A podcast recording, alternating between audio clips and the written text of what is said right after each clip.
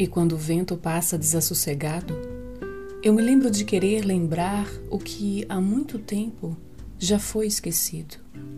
Há milhares de gavetas em meu ser, das quais estão fadadas a ficarem em silêncio, até eu conseguir achar as chaves certas para abrir a porta.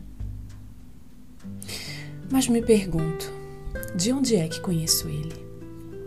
Esse movimento assola minha honesta paixão que tenho por essa criatura que emana energia conflitante e atraente. Quando sinto estarmos em pensamentos afins.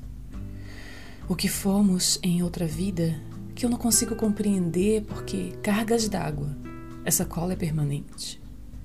Eu poderia vê-lo sentado em qualquer cadeira, me olhando com muita atenção e seriedade, com vontade de me pintar e decorar meu rosto numa tela qualquer, ou descrever as minhas características num belo poema, distinto, daqueles que, de forma costumeira, já não houvera escrito antes. Rabisco tudo o que vem à minha mente: rosto, sentimento, palavras, qualquer coisa e sabe aquele momento em que você tem certeza da mais absoluta que ele é a chave para aquela porta que há tempos você está querendo abrir? Está um tanto confuso agora. Porém, ele é a peça do meu quebra-cabeça, do qual, se faltar, deixa um vazio. Um desfalque muito grande.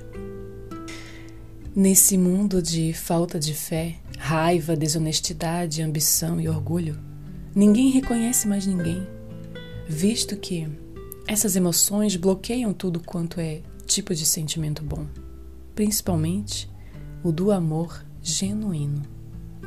E isso faz com que a pessoa não sinta nada, pois há uma teia forte, daquela feita de nylon, que se chegar perto machuca se é triste? Claro que é. Sorte daqueles que se reconhecem nessa vida, porque na próxima as consequências serão ainda mais árduas.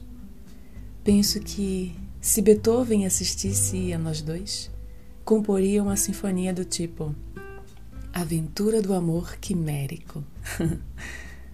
e soaria num recinto em que os rostos jovens e apaixonados não saberiam traduzir a melodia de um encontro impossível. E ainda me pergunto: quem é ele?